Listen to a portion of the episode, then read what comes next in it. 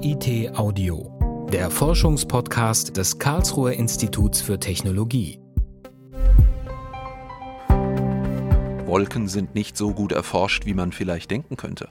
Wie genau zum Beispiel bildet sich in einer Wolke Eis? Oder welchen Einfluss haben Emissionen auf die Wolkenstruktur? Wissenschaftlerinnen und Wissenschaftler des KIT tragen wichtige Erkenntnisse zu Wolken und damit auch zur Klimaforschung bei. Ein Podcast von Almut Oxmann. KIT Audio. Forschung hören. Also hier stehen wir jetzt äh, vor einer der Eingangstüren in diesem Kühlschrank oder Eisschrank, in dem sich die AIDA Wolkenkammer befindet. Man sieht ja auch verschiedene Warnhinweise, weil wir eben bei sehr tiefen Temperaturen natürlich nicht mehr hier hineingehen dürfen. Aber da es heute sehr warm ist, kann ich mal kurz die Tür öffnen. In einem großen Aluminiumbehälter ist sie gefangen. Die Wolke, die erforscht werden soll. Unzählige Gebläse wälzen die Luft in der Anlage um und sorgen für die richtige Temperatur. Im Inneren der Wolkenkammer können Temperaturen von plus 30 bis minus 90 Grad Celsius über lange Zeiträume konstant gehalten werden. Es gibt keine andere Laborwolkenkammer, die so einen weiten Temperaturbereich abdeckt und auch keine andere Kammer, die so umfassend und vielseitig instrumentiert ist. Wir können hier ja nicht nur Wolkenexperimente machen, sondern auch Aerosol- und Spurengasexperimente und haben dafür auch die notwendigen Messgeräte aufgebaut. Ottmar Möhler kennt die AIDA-Versuchsanlage seit mehr als 25 Jahren. Sie steht am Institut für Meteorologie und Klimaforschung im Department für atmosphärische Aerosolforschung. AIDA, das steht für Aerosol, Interaktionen und Dynamik in der Atmosphäre. Die Wolkenkammer hat einen Durchmesser von 4 Metern und ist 7 Meter hoch. Sie fasst 84 Kubikmeter. Eine ganze Wolke passt trotzdem nicht rein. In unserer Kammer ist einfach nur ein kleines inneres Element einer Wolke eben äh, da. Und da versuchen wir dann die Prozesse, die innerhalb von Wolken ablaufen, bei der Bildung von Niederschlag, bei der Bildung von Wolkentröpfchen, von Eiskristallen, die eben unter kontrollierten Bedingungen uns detailliert anzuschauen, um zu verstehen, wie sich die Wolke dann in der Natur auch entwickelt. Die Wolkenkammer war anfangs für Aerosolforschungen gedacht.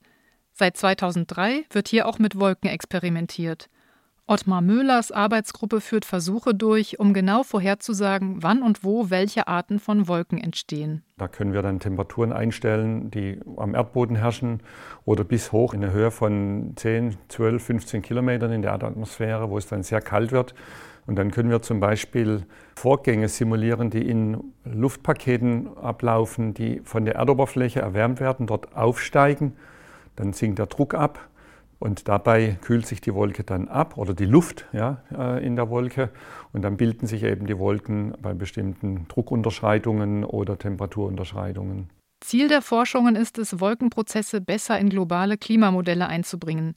Das Erdklima wird immer wärmer, sodass die Luft mehr Feuchtigkeit aufnehmen kann. Das bedeutet, dass es mehr Wolken und auch mehr Niederschläge geben wird, erklärt Christina Höhler. Also es gibt einfach noch zu wenige Daten, vor allem auch Langzeitmessungen an verschiedenen Orten der Welt darüber, welche Wolken wo entstehen, äh, welche Eigenschaften diese Wolken haben und wie lange die Wolken da sind. Wolken können einerseits die Erde wärmen, wie eine Decke, die die Erdwärme zurückhält. Deswegen ist es in einer sternenklaren Nacht kühler als in einer bewölkten. Andererseits können Wolken die Strahlung der Sonne zurückwerfen und haben dann eine kühlende Wirkung. Ob eine Wolke jetzt eher wärmenden oder kühlenden Charakter hat auf die Erde, das hängt wirklich von diesen Eigenschaften ab. In welcher Höhe ist sie, wie dicht ist sie, sind es mehr Eispartikel oder mehr Tröpfchen und all das muss in den Modellen besser abgebildet werden, damit wir noch präzisere Aussagen treffen können. In der Wolkenkammer ändern die Forschenden die Temperatur, den Druck und den Wassergehalt. Die Luftfeuchtigkeit messen sie mit TDL-Spektrometern. Das sind Laser, die einen Lichtstrahl im Infrarotbereich durch die Wolke schicken. Überall da, wo Wasser ist, wird Licht absorbiert. Und in diesem Licht äh, enthalten sich dann Signaturen, äh, die mit der Konzentration von Wasserdampf in der Luft zusammenhängen. Das ist ein Absorptionsmessprinzip. Und daraus können wir dann direkt ausrechnen, wie viele Wassermoleküle, wie viel Luftfeuchtigkeit sich in der Kammer befindet und daraus die relative Feuchtigkeit bestimmen, die dann für die Wolkenbildung sehr wichtig ist. Seit einiger Zeit können die Forschenden in der Wolkenkammer auch Sonnenlicht simulieren mit Leuchtdioden. Dadurch können wir dann auch sogenannte photochemische Reaktionen untersuchen und auslösen in der Kammer.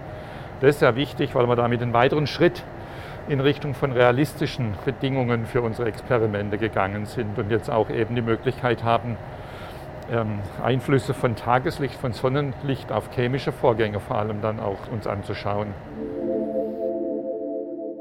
Christina Höhler leitet das Zentrum für Wolken-in-Situ-Forschung am KIT. Besonders wichtig sei es zu wissen, wann in den Wolken Eiskristalle entstehen, sagt sie. Diese Eisbildung in den Wolken ist oft der erste Schritt für die Bildung von Niederschlag.